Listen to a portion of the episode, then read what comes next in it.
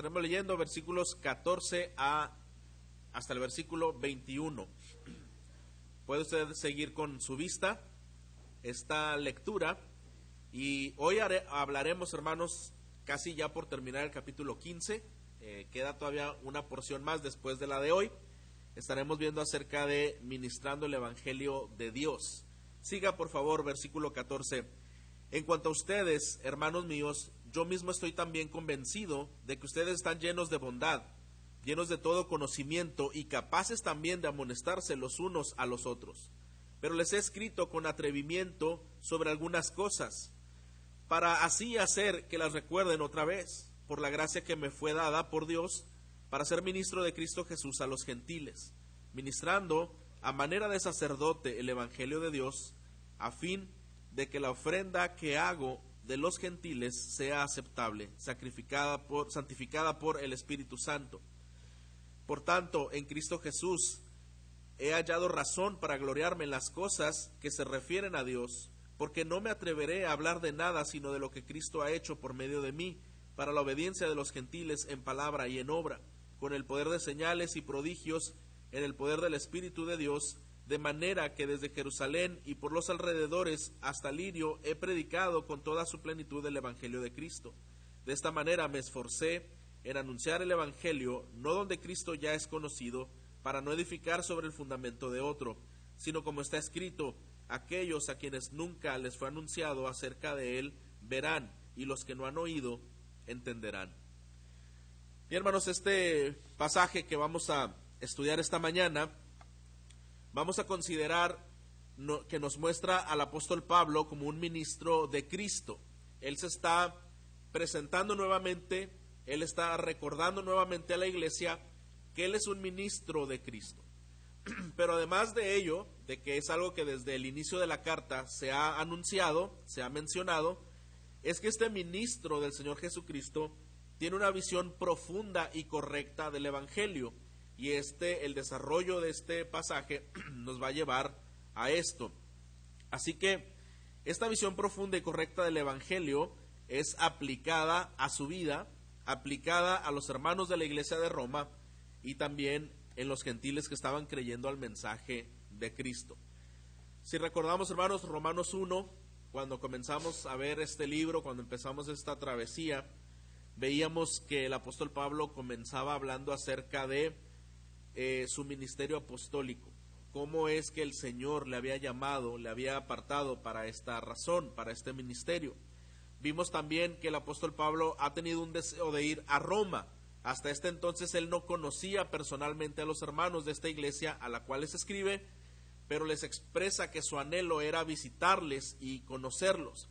Cuando llegamos a este capítulo 15, desde el inicio, estos planes que el apóstol Pablo ha manejado desde el capítulo 1 se amplían un poquito más acerca de su enfoque misionero, no solo de visitar Roma, sino también de ir a España y también cómo deseaba que estos hermanos de Roma se pudieran involucrar en estos planes, en estos proyectos eh, del apóstol Pablo para predicar el Evangelio. Así que el apóstol Pablo nos enseña en todos Romanos eh, cómo Cristo está edificando su iglesia a través de sus líderes y a través de sus miembros. Así que hermanos, todo lo que Pablo va a decir en este pasaje se puede aplicar a todos los creyentes, es decir, a todos nosotros. ¿Por qué? Porque este mensaje que hemos titulado Ministrando el Evangelio de Dios no solamente lo hace el predicador, en este caso no solo el apóstol Pablo, él está invitando a la iglesia a juntos ser ministros del Evangelio. Y si ese mensaje que fue dirigido a esta iglesia hace años, y nosotros hoy estamos leyendo esta porción, esta misma carta, entendemos que la visión, la intención, el enfoque sigue siendo el mismo. Esto es un llamado a los ministros de esta congregación, a todos los miembros de esta congregación, a que podamos ser ministros del Evangelio de Cristo. Así que si tú eres un creyente, eres un ministro de Dios. ¿De acuerdo, hermanos? Si tú eres un creyente, eres un ministro de Dios. Y podemos llamar algo eh, que se ha diferenciado un ministro de tiempo completo. ¿Han escuchado esa expresión? Ministro de tiempo completo. A veces se ha hecho esta separación. algunas personas piensan que un ministro de tiempo completo es alguien que está en el pastorado, en la obra misionera o en alguna actividad de lleno en alguna iglesia y se piensa, bueno, yo soy un cristiano, soy ministro, pero de medio tiempo, de un cuarto de tiempo, de un octavo de tiempo, ¿verdad?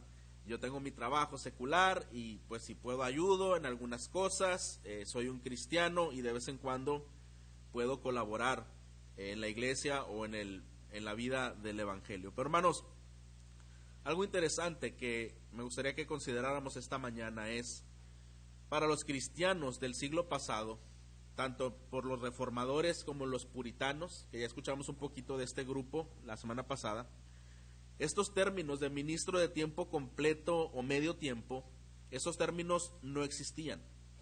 La comprensión que ellos tenían era de acuerdo a las escrituras, lo que las escrituras nos enseñan y es que todos los cristianos somos sacerdotes de Dios y somos ministros del Evangelio.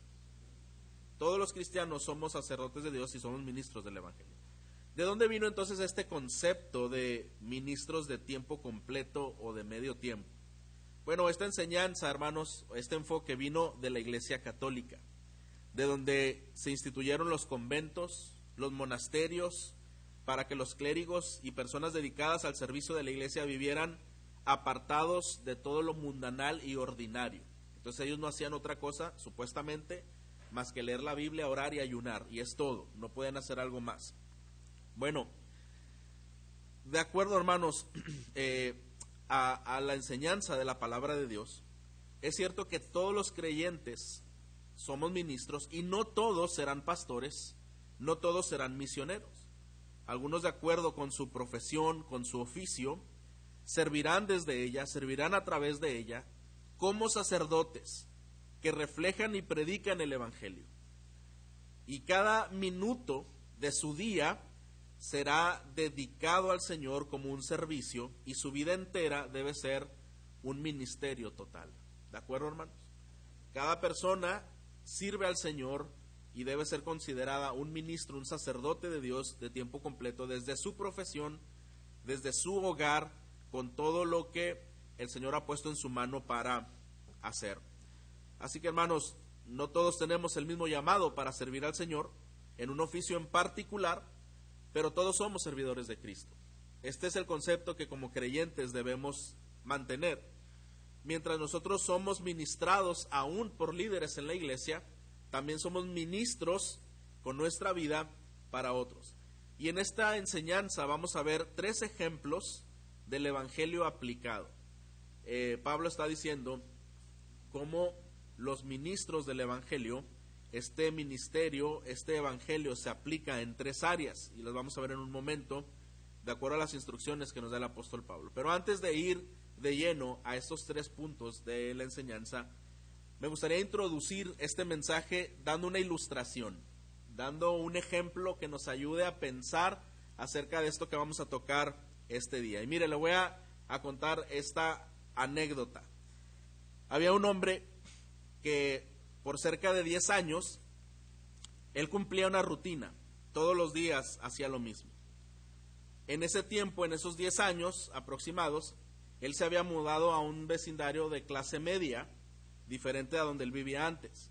Este nuevo vecindario tenía casas con fachadas muy bonitas, rodeadas de bellos jardines, infraestructuras mejores diseñadas y también una plusvalía más grande. La ruta que este hombre tomaba todas las mañanas para ir a su trabajo estaba tapizada de anuncios panorámicos y tiendas comerciales en esta región. Por alguna razón, parecía que a este caballero no le impresionaba nada de esto que hemos mencionado. Incluso cuando había conversaciones con otras personas, él no parecía estar impresionado por eh, el lugar en donde vivía, por las actividades que realizaba más bien parecía como si esta persona ah, tuviera mejores recuerdos de, su vivienda anterior, de su trabajo anterior. Para su familia y para las personas que lo conocían de más de 10 años atrás, les parecía raro que no valorara lo que este hombre tenía en el presente. O sea, ellos evaluaban que tenía muchas cosas bellas y por qué no parecía tener emoción de estas cosas, porque no parecía disfrutar de estas cosas ni hablar con un agrado acerca de ellas. Bueno, un día que este hombre viene del trabajo, de pronto viene muy emocionado, viene muy contento, viene con su familia, viene con sus hijos y no paraba de decir lo bonito que le pareció el camino del trabajo a la casa. Estaba contento, como si fuera la primera vez que él veía esto. En la comida cambió su lugar donde normalmente se sentaba y quería estar frente a la ventana para poder mirar a través de ella. Le dijo a su esposa y a sus hijos, terminando de comer, nos vamos a ir a varias tiendas que he visto rumbo a mi trabajo, unas tiendas muy bellas que quiero que vayamos allí juntos. La pregunta es, ¿qué hizo la diferencia en su percepción de las cosas? Aparentemente no había cambiado nada de lo exterior. ¿Qué le hizo cambiar su percepción de las cosas? ¿A qué se debía ese cambio? Cuando pienso en esta ilustración, pienso en algunas cosas le habrán dado un ascenso en el trabajo y por eso llegó muy contento. A lo mejor tenía nuevos amigos y eso le, hacía estar emocionado. O quizás recibió una herencia.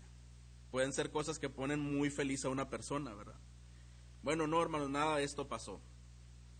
Y su esposa percibe este cambio de actitud y le pregunta muy prudentemente cómo había sido su día, cuáles habían sido las actividades que había desarrollado, que había pasado. Y este hombre le dice, nada, todo normal, todo igual, todo ordinario. Ah, cuando salí del trabajo, sí hice una parada y fui a una óptica. Y en esa óptica me ajustaron los lentes, que desde hace 10 años no había hecho, no me había dado la tarea de hacerlo. Entonces, ¿qué pasó? pasó que este hombre ahora podía ver. Este hombre ahora podía ver, ver lo que antes no lograba apreciar. Ahora todo era claro. Entonces pudo darse cuenta de la belleza y la realidad que lo rodeaba cada día.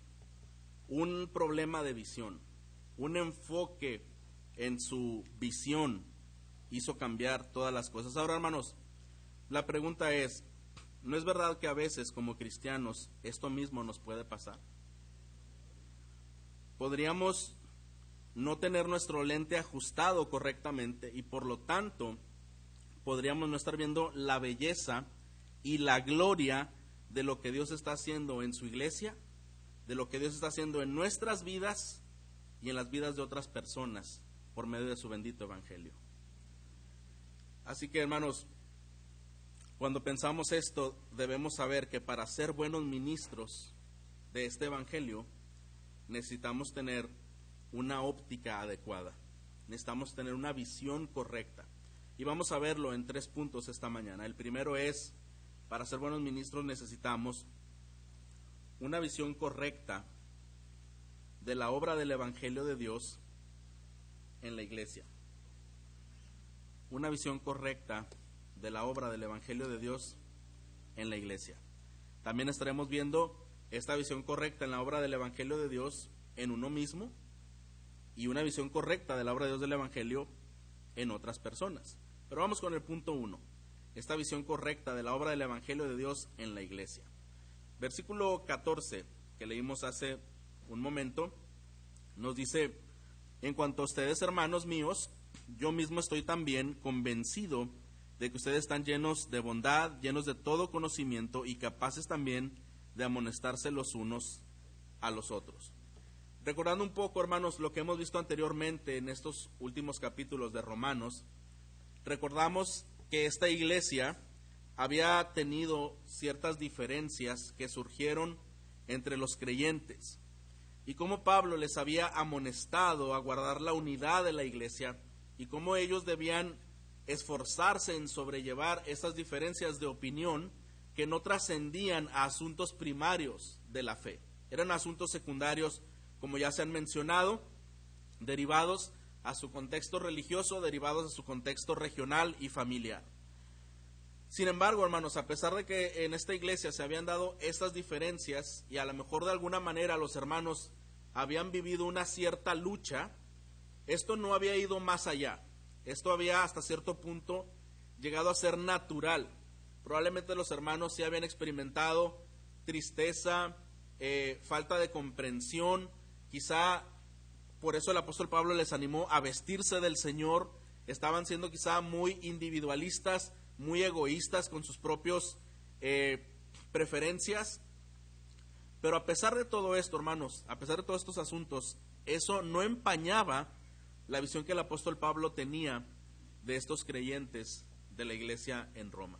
Si nosotros vemos el versículo 14 con atención, parece ser un elogio, ¿no es así, hermano? Parece que el apóstol Pablo está reconociendo algo de esta iglesia.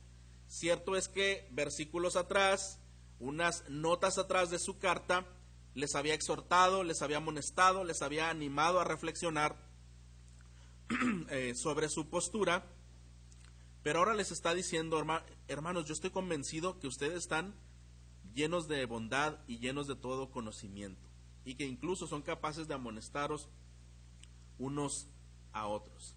Bueno, entonces, eh, Pablo, hermanos, lo que nos muestra este texto es que Pablo puede ver lo que Dios está haciendo en la iglesia de Roma. Él no se empañó su conocimiento, él no empañó su percepción, su concepto de los hermanos, porque no eran perfectos. Porque obviamente al, al notar esas notas de amonestación, esas notas de reflexión, esas notas de reconciliación entre la iglesia, nos deja ver que no era una iglesia perfecta. ¿No es así, hermanos? Sin embargo, esto no está empañando la visión adecuada que el apóstol Pablo tiene acerca de esta iglesia. Hermanos, ustedes tienen fortalezas, están llenos de amor y están llenos del conocimiento del Señor. Por tanto que tanto el amor como el conocimiento que han adquirido les permite hablar estas diferencias, animarse unos a otros, aconsejarse unos a los otros. Y obviamente, hermanos, para aconsejarse adecuadamente se requiere tener un conocimiento de la palabra y se requiere tener amor. ¿No es así? Saber que lo que voy a decir debe ser con cuidado, con amor, con ternura, con paciencia. Bueno, el apóstol Pablo está elogiando a esta iglesia porque está teniendo una visión adecuada eh, de los hermanos aquí. Así que hermano, nosotros debemos pensar que si estás delante de un creyente verdadero, puedes tener la seguridad de que Dios está obrando en él. ¿De acuerdo, hermanos? Si estás delante de un creyente verdadero, debes tener la seguridad que Dios está obrando en él. A pesar de que no sea un creyente perfecto, a pesar de que sea un creyente que está en un proceso de crecimiento. Pero si es de Cristo, puedes estar seguro que Dios está haciendo una obra en él. Y hermano, es necesario tener ojos para ver lo que Dios está haciendo. Es necesario que nuestros lentes del alma estén ajustados para poder ver correctamente la obra del Evangelio en la vida de las personas, en la vida de su iglesia, la cual, como dice las Escrituras, fue comprado a precio de su propia sangre. Romanos 3, 11, vamos un momento ahí, nos habla de cuáles eran las características del corazón humano. Desde el versículo 10 de Romanos 3 nos dice, como está escrito, no hay justo ni aun uno, no hay quien entienda, no hay quien busque a Dios. Todos se han desviado, a una se hicieron inútiles, no hay quien haga lo bueno, no hay ni siquiera uno. Y la lista sigue.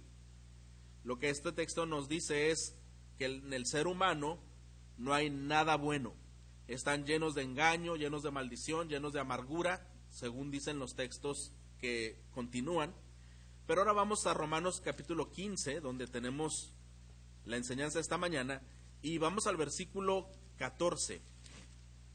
El que acabamos de leer es un contraste, eh, lo que está diciendo el apóstol Pablo a esta iglesia llena de bondad, de conocimiento y capaces de relacionarse adecuadamente Es un contraste, hermanos, por causa del Evangelio o por el poder del Evangelio. Mire, lo que aquí ocurre es que la sociedad en donde esta iglesia se encuentra, que es Roma, la ciudad romana, seguía siendo pagana.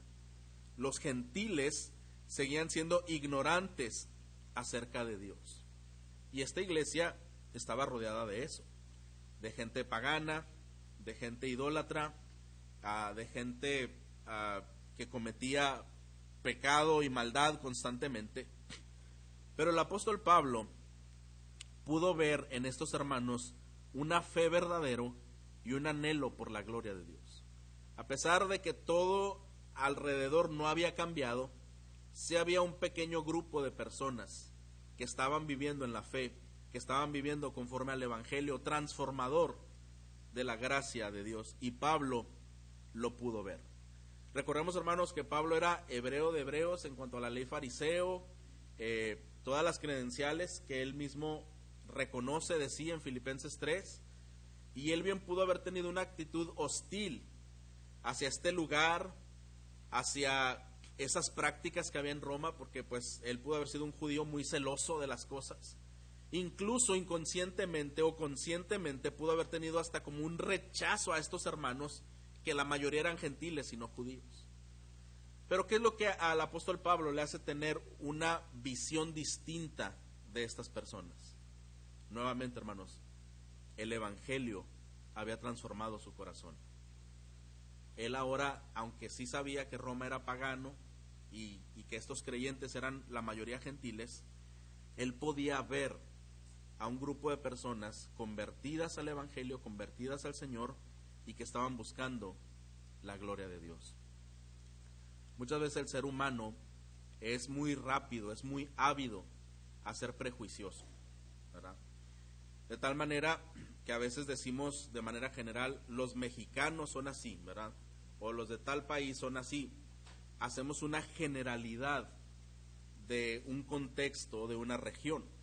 Sabemos que en todos los países, en todos los lugares, en todas las culturas, hay gente perezosa, hay gente eh, maleante y hay gente dedicada y hay gente ejemplar en cuanto a las cosas que hace. En cualquier cultura que nosotros pudiéramos pensar, en todas existen este tipo de cosas.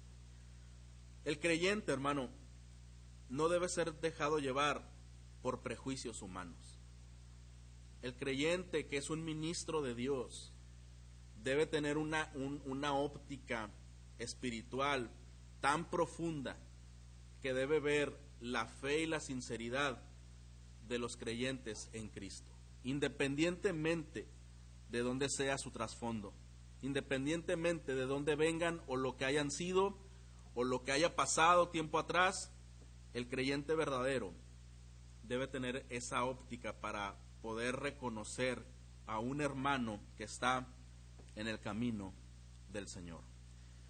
Y hermanos, cuando vemos ahora entonces al apóstol Pablo mencionando a esta iglesia, elogiando a esta iglesia por algunas eh, cualidades importantes, a pesar de que no eran perfectos, pero amaban al Señor y a pesar de sus diferencias culturales y religiosas, se amaban unos a otros y esto Pablo lo podía ver.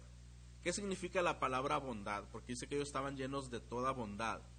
Bueno, esta palabra bondad tiene una connotación de tres conceptos. Una era rectitud, eran hermanos que estaban en rectitud, pero a la vez esa rectitud estaba acompañada de dulzura y de generosidad. Es decir, eran, eran hermanos que sí vivían para el Señor adecuadamente, pero a la vez eran hermanos de un corazón tierno y eran hermanos amables en, su vida. Hermano, cuando usted y yo pensamos en personas que pueden decir que profesan la fe cristiana y que incluso pueden citar la palabra, pero son carentes de misericordia y de amor, quizá una reacción natural en, en, nuestra mente es que esta persona no ha logrado comprender el Evangelio o no, alegra, o no ha logrado conectarlo al corazón y a la vida. Y eso es algo, hermanos, que nosotros mismos debemos tener cuidado. que cuando amamos al Señor y amamos la verdad y queremos defender la verdad, esto no debe llevarnos a tener un rostro duro, ¿verdad? O una actitud áspera. Nosotros podemos amar al Señor, su obra, su carácter de santidad, amar la justicia, amar la verdad y tener una sonrisa en el rostro, ¿verdad? Y amarnos unos a otros y ser misericordiosos y cuidadosos y amables y tiernos los unos para con los otros. Así que estos creyentes, hermanos, estaban llenos de bondad, pero nos dice este texto que también estaban llenos de conocimiento. Es decir, que el mensaje del Evangelio los había equipado. Los había equipado de tal manera que ahora eran capaces de amonestarse. De esta palabra amonestarse viene la palabra consejería. A veces pensamos que amonestarse, ah, se regañaban los hermanos, ¿verdad? Se exhortaban y se regañaban. Esto no lo hagas así, está mal. No, no habla de eso. Habla de que se podían aconsejar. Y no quiere decir la consejería, hermanos, que la consejería es cuando estás haciendo algo mal. Muchas veces la consejería te ayuda a tomar mejores decisiones. La consejería te ayuda a conocer más al Señor. La consejería te ayuda a evitar errores y si te ayuda a corregir hábitos y pecados. Así que este concepto es muy amplio. Y esta iglesia estaba creciendo en su conocimiento del Señor y estaba creciendo en su amor y por lo tanto tenían una capacidad de aconsejarse unos a otros podían aconsejarse en amor. Eran creyentes que tomaban el estudio de las escrituras muy en serio. Hermano, quizá pudiéramos tener una buena intención de ayudar a otra persona, pero si no sabemos qué le vamos a decir o lo que le vamos a decir no va acompañado del consejo de Dios, creo que no podemos ayudar mucho a la persona. Quizá incluso teniendo una buena intención, le podríamos dar un mal consejo a una persona. ¿No es así? podríamos ser movidos al no querer que una persona sufra, al querer mencionar que esta persona es justa por encima de otras cosas, pudiéramos ponernos en el lugar adecuado y expresar opiniones, expresar palabras que no le van a ayudar a crecer ni a conocer al Señor. Pero bueno, este es un, un reto para nosotros. Algo que estamos viendo en los discipulados es que cuando empezamos desde el primer día, hay mucha información en la cual el Señor está hablándonos al corazón, desea cambiar algunos aspectos quizá de nuestra visión, pero no solo para nosotros. Es que esta información se vuelve como un archivo en el cual tenemos también información para ayudar a otros que en algún momento, hermanos, si somos creyentes, tarde o temprano, lo queramos o no, alguien vendrá por ayuda hacia nosotros. En algún momento, alguien de la familia, alguien del trabajo, o simplemente Dios pondrá ese sentir en su corazón de animar, de ayudar a una persona. Y para hacerlo necesitamos tener el conocimiento de Dios. Así que hermanos, creo que el apóstol Pablo a través de esta carta, además de elogiar a estos hermanos, sigue invitándoles a seguir yendo en ese crecimiento de conocer más al Señor y en esas virtudes de mostrar misericordia y gracia los unos para con los otros. Y podemos ver entonces, hermanos, que el conocimiento del Evangelio de ellos iba aumentando y eso les permitía madurar en su fe. No es extraño, hermanos, para nosotros entender que para madurar en la fe necesitamos también crecer en nuestro tiempo en la meditación de la palabra de Dios. Y esto se va a reflejar en nuestro amor y nuestra paciencia con los demás. Ahora, es triste, hermano, pensar que un creyente que no está creciendo en la palabra de Dios, un creyente que no está creciendo en las virtudes del amor y de la gracia en el Señor, pueda tener, pueda estar atrapado por algún pensamiento, puede estar atrapado por alguna obsesión, por alguna fijación, de tal manera que aunque muchas cosas a su alrededor Dios se manifieste presente, esta persona no lo alcance a ver. Y por lo tanto, esa fijación le hará pensar todo lo que ve a su alrededor está mal. no ve cosas positivas, sus lentes espirituales no están ajustados de acuerdo al Evangelio de Cristo, y entonces muy probablemente eh, esta fijación, esta obsesión, este esta manera de estar atrapado de su corazón, no podrá disfrutar de las riquezas, de la gloria, de la abundancia que el Señor trae a su iglesia, a su familia, a la vida, a las personas, y entonces normalmente estará viendo cosas que están mal. No es el caso del apóstol Pablo. A pesar de conocer a una iglesia no perfecta, él tiene una visión adecuada, de acuerdo al Evangelio, de hermanos que están creciendo en su fe y en su conocimiento. Y hermanos, si somos ministros de Cristo, debemos tener esta misma visión adecuada, esta óptica correcta. No vamos a encontrar perfección en ninguna parte, pero podemos tener la visión correcta del Evangelio hacia nuestros hermanos y hacia los creyentes que son parte de nuestra vida. ¿De acuerdo, hermanos? Amén. Así que, hermanos, cuanto más ajustamos nuestro entendimiento en la palabra, podemos más, podemos ser como aquel hombre que comenzó a apreciar la belleza que había a su alrededor y que por 10 años no había visto, ¿verdad? Por falta de una óptica adecuada. ¿Recuerda usted en las escrituras qué pasó cuando Eliseo estaba con su siervo y habían sido sitiados por un ejército numeroso enemigo? Y el siervo comienza a temblar, comienza a dudar, comienza a desfallecer y toda esa intensidad la transmite Eliseo. Y el profeta hace una oración y esta oración que él hace dice, Señor, permítele ver lo que él ahora no ve. Permítele ver lo que tú ves, la realidad de lo que está pasando. Y entonces, al momento, él tuvo como si le cayera una venda de los ojos y pudo ver una realidad espiritual que no alcanzaba a ver antes. Lo que él vio fue un ejército celestial de parte de Dios, un ejército más grande, más fuerte y más numeroso que de parte de Dios estaba allí en favor de ellos en ese momento.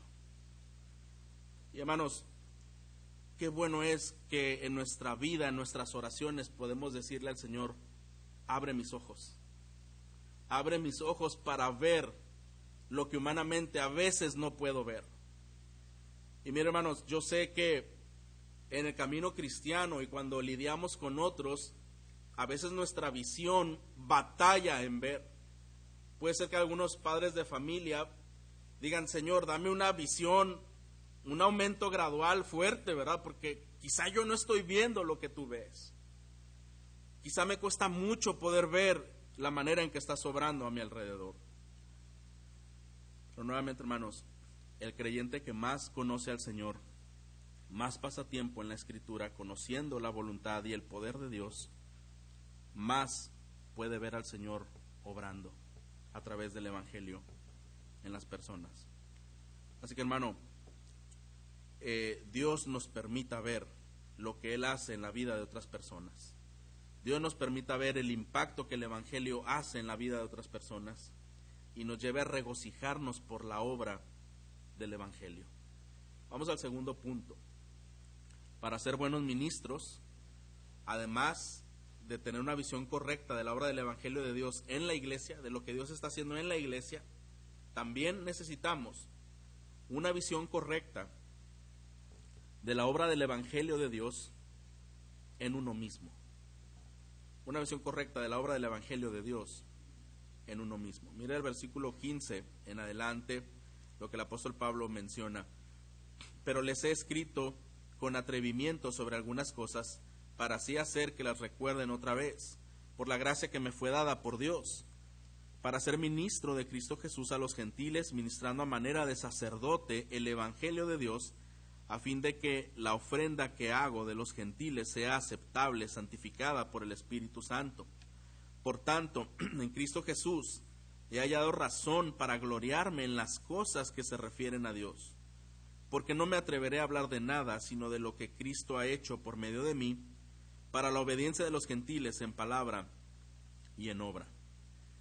Bueno, hermanos, eh, lo que Pablo está escribiendo es que, recordemos, estos creyentes no conocían personalmente a Pablo.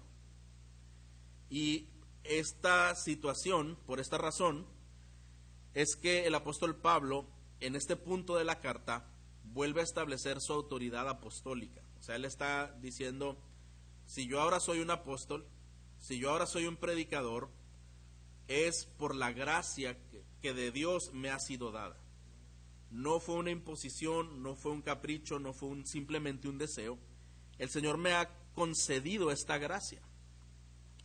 Y entonces Él está expresando a través de esta autoridad que tiene de parte de Dios, que por esa razón Él les puede escribir con tanta franqueza, a pesar de que este apóstol no era quien había fundado esta iglesia a pesar de que él no había sido el fundador de esta iglesia y que no le conocían personalmente, era un ministro de Cristo. Había sido eh, elegido por la gracia de Dios. La gracia de Dios que le había sido dada, la gracia de haber sido llamado para ser apóstol. Ahora, hermanos, algo bien importante es que Pablo da una lección teológica que me gustaría mostrarle y que no perdamos de vista respecto a su llamado apostólico. Mire, la Trinidad en conjunto está actuando aquí para cumplir el plan eterno de Dios, que la iglesia recibiera el beneficio del ministerio del apóstol Pablo. De acuerdo al versículo 15, dice que hay una gracia que le fue dada de parte de quién? De parte de de parte de Dios. Dios el Padre le había elegido, le había llamado, le había dotado le había dado esa gracia para hacerle un ministro. Y de acuerdo al versículo que sigue, nos dice también, ministro de qué? Versículo 16. Para ser ministro de Cristo Jesús, Dios el Hijo, ¿verdad?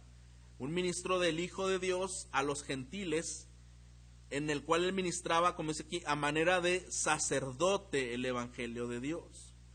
Es decir, él estaba haciendo una función sacerdotal, una función ministerial, en donde su vida, su predicación, su servicio, estaba sirviendo como un intermediario para que las personas conocieran a Dios, en este caso los gentiles, y que estos gentiles convertidos, poderlos presentar a Dios como una ofrenda que sea aceptable para Dios.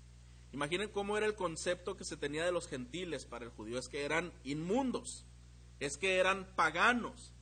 Pero lo que Pablo está diciendo a esta iglesia es, hermanos, mi llamamiento es del Dios Trino.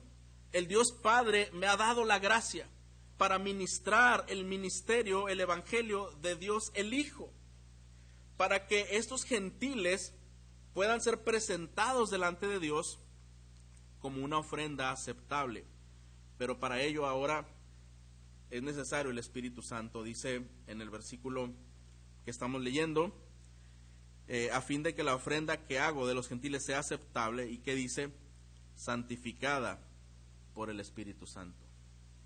Hermanos, si nosotros vemos, estos textos tienen mucha teología. Este llamado de Pablo está interviniendo el Dios trino. Y cuando hablamos de eso es todo el ser, completamente toda la fuerza de Dios, toda la intención de Dios, toda la voluntad de Dios, toda la dirección de Dios obró para llamarle como apóstol. Fue el llamado de la gracia de Dios el Padre ministrando el Evangelio de Jesucristo y a través del Espíritu Santo que estos creyentes gentiles fueran salvos y santificados. Así que lo que Pablo les quiere recordar a esta iglesia es, Hermanos, los hermanos gentiles de esta congregación son parte del plan eterno de este Dios Trino. Y el llamado de este apostolado fue un llamado del Dios Trino. Sabemos que en la actualidad ya no hay apóstoles, ¿verdad? Eh, un apóstol era aquellos que las escrituras nos enseñan, llamados, enviados por Dios. Muchos de ellos escribieron eh, estas esta doctrina, esta palabra que nosotros tenemos ahora. Pero sí sabemos, hermanos, que Dios sigue llamando a obreros en la calidad de pastor, de misionero, de ministro del Evangelio. Y que incluso cada creyente, como lo hemos mencionado, somos también ministros y sacerdotes de Dios. ¿Y sabe qué? Es exactamente el mismo llamado. Un llamado en el que Dios ha obrado a plenitud para colocarnos en una posición especial de influencia, ah, de evangelio, de salvación a la vida de otras personas. Así que eh, esta Trinidad en conjunto, obrando para el ministerio del apóstol Pablo, la gracia que le fue dada por Dios, el Padre, que fuera ministro de Cristo a los gentiles, a fin de que su ofrenda sea aceptable, santificada por el Espíritu Santo. Ahora, hermanos, en, un, en Efesios 4, por ejemplo, hay una tarea que el Señor ha demandado a los ministros de la palabra de Dios, el ministerio de la palabra de Dios. Vamos un momento ahí, Efesios 4.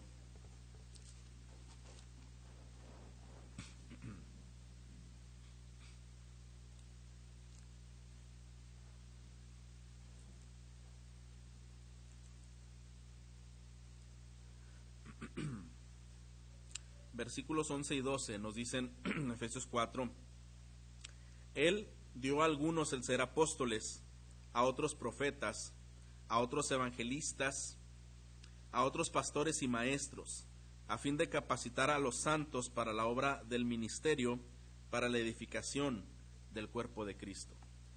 Hermanos, el llamado del apóstol Pablo y el llamado de los pastores, el llamado de los maestros de la palabra, el llamado principal es capacitar a la iglesia que la iglesia pueda estar capacitada para hacer la obra del ministerio. Entonces, si la iglesia está llamada a hacer la obra del ministerio, cada miembro de la iglesia es un ministro, por lo tanto. ¿De acuerdo, hermanos? Cada miembro de la iglesia es un ministro.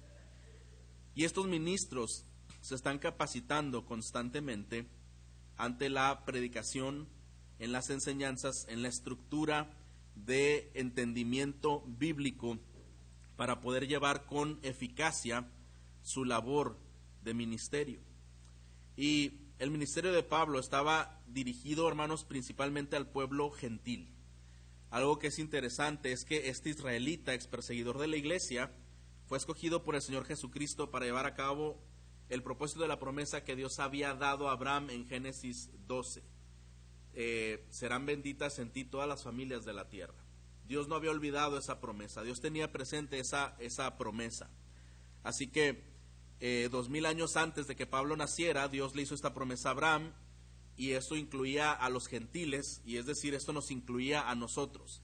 Después de este tiempo, Dios toma a Pablo, porque Dios no había olvidado esta promesa que le había dado a Abraham, lo toma cuando Pablo estaba dedicado por completo a perseguir la iglesia del Señor, estaba dedicado a desaparecer la iglesia del Señor y Dios se topa con él, ¿verdad? Y en este encuentro el Señor le hace caer de sus ojos esas escamas, esa ceguera, le da una nueva visión, lo transforma con el Evangelio y ese perseguidor de la iglesia, ese hombre que buscaba el fin de la iglesia, fue convertido ahora como un instrumento en las manos de Dios para llevar el Evangelio al pueblo gentil. Qué grandes cosas hace Dios, hermano. Qué grandes cosas hace el Señor. Y el ministerio de Pablo, hermanos, no solo tuvo repercusión o influencia en esa época, hasta el día de hoy estamos analizando aquí sus cartas y en todo el mundo donde el Evangelio es predicado. Así que, hermanos, ser ministro de ser ministro de Cristo a manera de sacerdote es como se identificaba el apóstol Pablo. Él veía su labor como la de un sacerdote que está preparando una ofrenda de gratitud y adoración al Señor en la conversión y santificación de los gentiles. Los sacerdotes del Antiguo Testamento presentaban dos clases de ofrenda o dos clases de sacrificio. Una era para perdón de pecados y otra era para alabanza y gratitud a Dios. Esa de perdón de pecados no era necesario que el apóstol Pablo abundara en ella, porque esa ofrenda fue Cristo una sola vez y para siempre, ¿verdad? Pero él se sigue manteniendo, manifestando como sacerdote en el sentido de que al ministrar con los gentiles, al predicar a los gentiles, al ayudar a los gentiles en cuanto a la comprensión y crecimiento del Evangelio, la vida de estos gentiles fuera recibida por Dios como una ofrenda acepta y agradable ante sus ojos. Él tenía esa carga, hermanos. Él decía, Este ministerio lo puso el Señor en mi vida. Yo quiero trabajar con el pueblo gentil para que al momento de presentarlo al Señor sea aceptado porque el Espíritu Santo les ha santificado. Y Pablo eh, se está viendo a sí mismo como este sacerdote que trae la ofrenda de gratitud y adoración.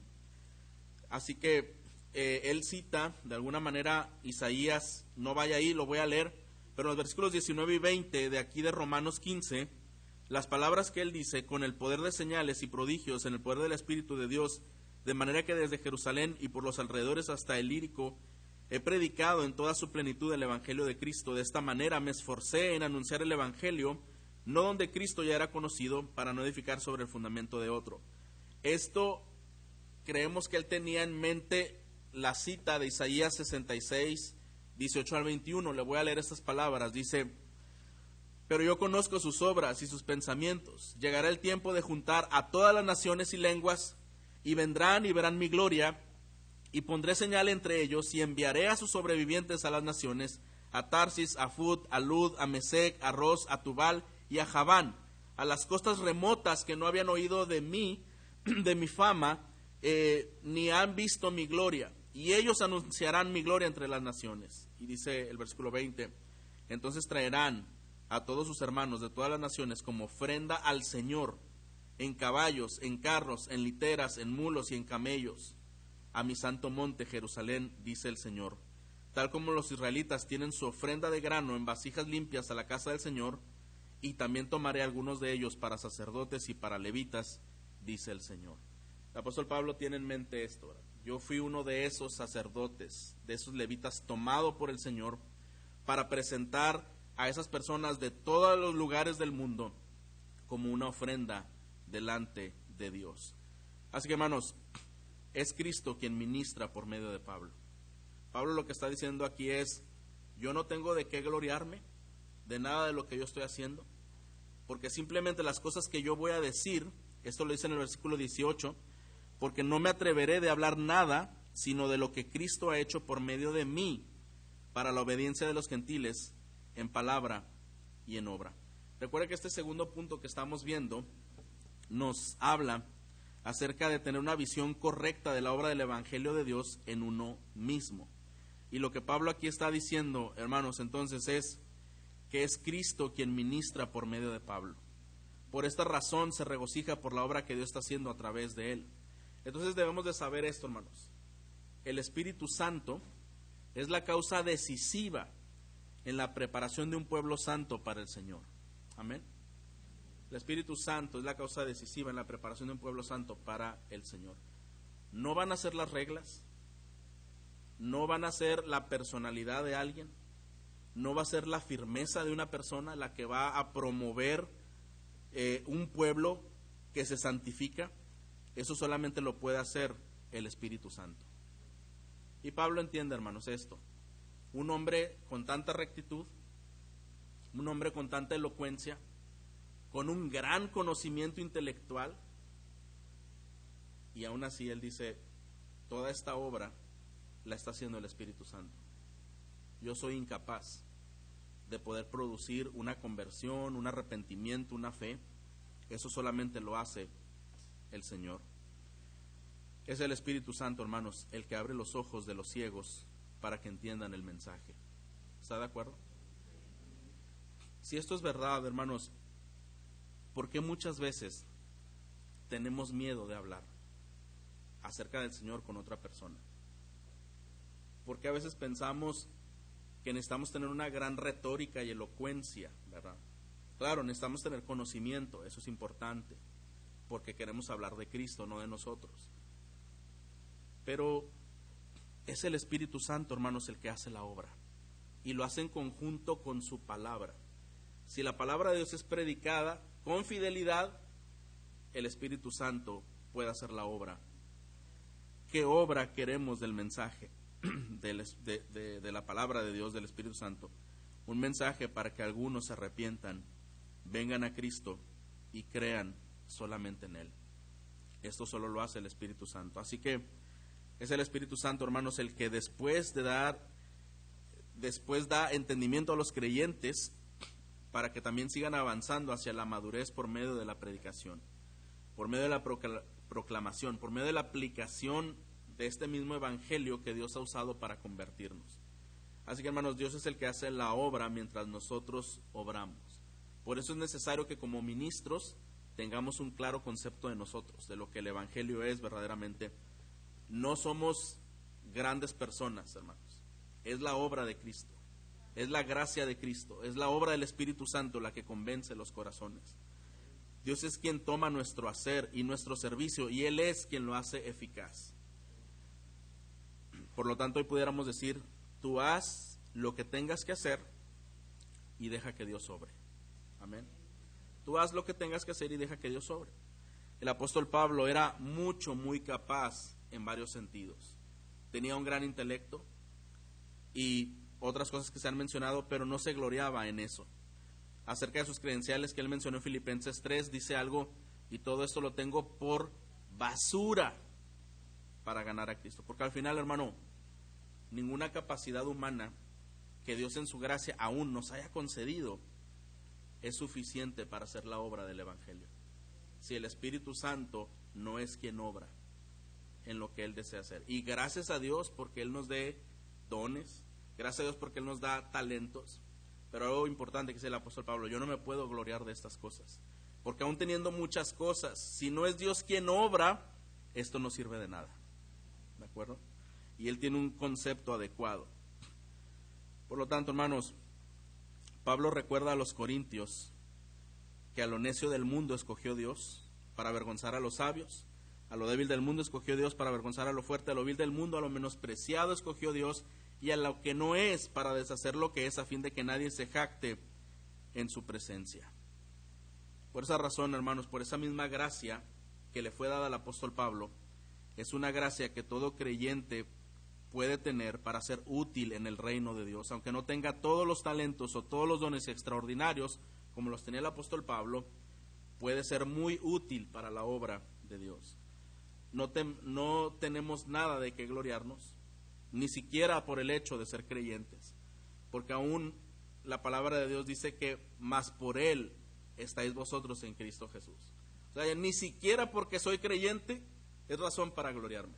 Porque si estoy aquí, es por la gloria, por la gracia de Cristo Jesús. Y esta nos ha sido dada, hecha, nos ha sido hecha por Dios sabiduría y justificación, santificación y redención. Dice el apóstol Pablo, para que como está escrito, el que se gloría, gloríese en el Señor. Yo no tengo nada que gloriarme de mí mismo, pero sí del Señor. Así que hermano, la visión que el apóstol Pablo tenía del Evangelio de Dios era que Dios mismo era quien hacía la obra a través de su Espíritu Santo, pero tenía bien usarle a Él como un instrumento para llevar a cabo sus planes eternos. No hay nada de que gloriarnos, lo hemos dicho. Y vamos al último punto, hermanos, para terminar. Hemos dicho que para ser buenos ministros necesitamos una visión correcta de la obra del Evangelio de Dios en la iglesia, una visión correcta de la obra del Evangelio de Dios en uno mismo y también una visión correcta de la obra del Evangelio de Dios en las otras personas, en las otras personas. Ya leímos versículos 19 y 20. Esto nos dice que la señal, como dice en el versículo 19, que Dios había confirmado su apostolado, su ministerio con poder y señales y prodigios en poder del Espíritu, estas señales eh, daban una evidencia de que su ministerio era respaldado, era enviado del Señor. Y cuando habla que él fue hasta Lírico, habla que es la antigua Yugoslavia, Croacia, Macedonia, toda aquella región, el apóstol Pablo predicó, y él dice, predicó toda su plenitud del Evangelio de Cristo. Ahora, ¿qué significa este texto? Que Pablo fue toda esa ruta y habló en todas las aldeas. La verdad no, hermanos, eso no hubiera sido posible. lo que está hablando es que Pablo probablemente predicó las ciudades importantes de esa ruta.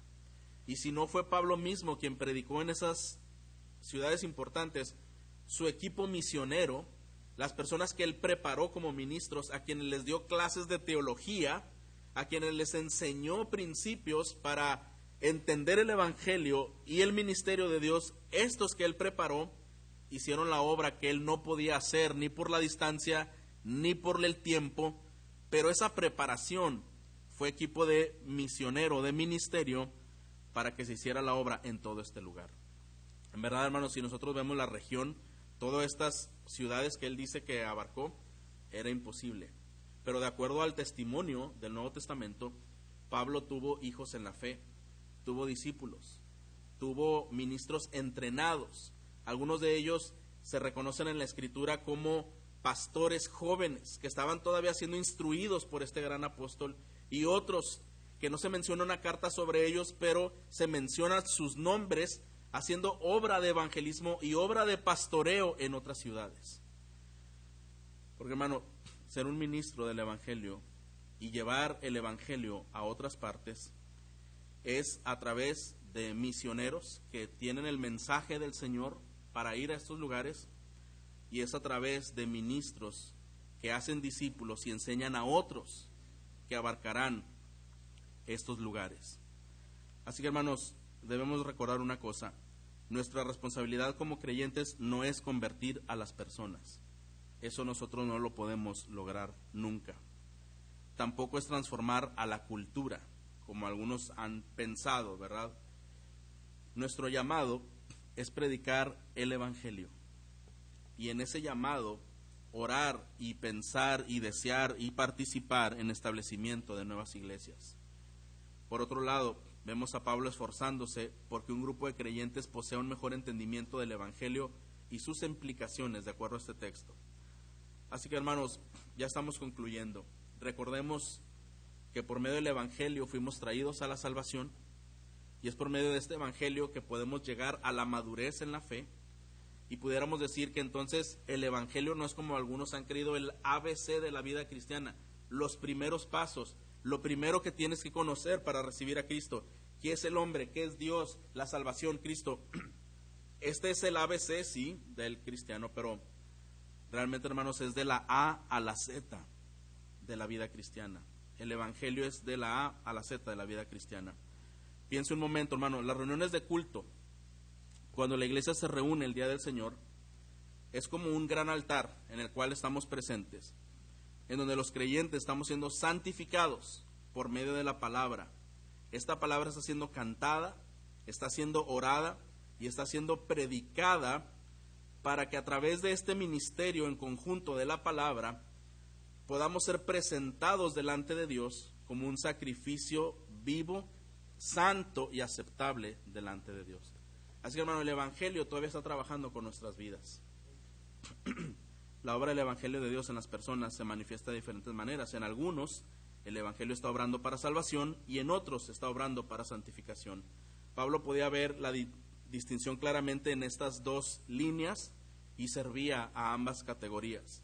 Edificaba a los creyentes y continuaba a la santificación de los gentiles a través del Evangelio, pero también seguía con sus planes de llevar el Evangelio a otros lugares en donde no había cristianismo consolidado. Eso es lo que nos dice en estos versículos. El último versículo 21, como está escrito, aquellos a quienes nunca les ha les fue anunciado acerca de él verán y los que no han oído entenderán. El apóstol Pablo deseaba llegar a otros lugares. Eh, la siguiente semana probablemente el, pastor me ampliará un poquito más en los siguientes versículos en donde menciona Pablo más de estos planes que tiene. Así que hermanos, para terminar, Dios nos permita ver lo que Él ve. Dios nos permita tener una visión correcta, una óptica adecuada de lo que el Evangelio, de cómo el Evangelio obra en la iglesia, en nuestras vidas y en la vida de otras personas. Le invito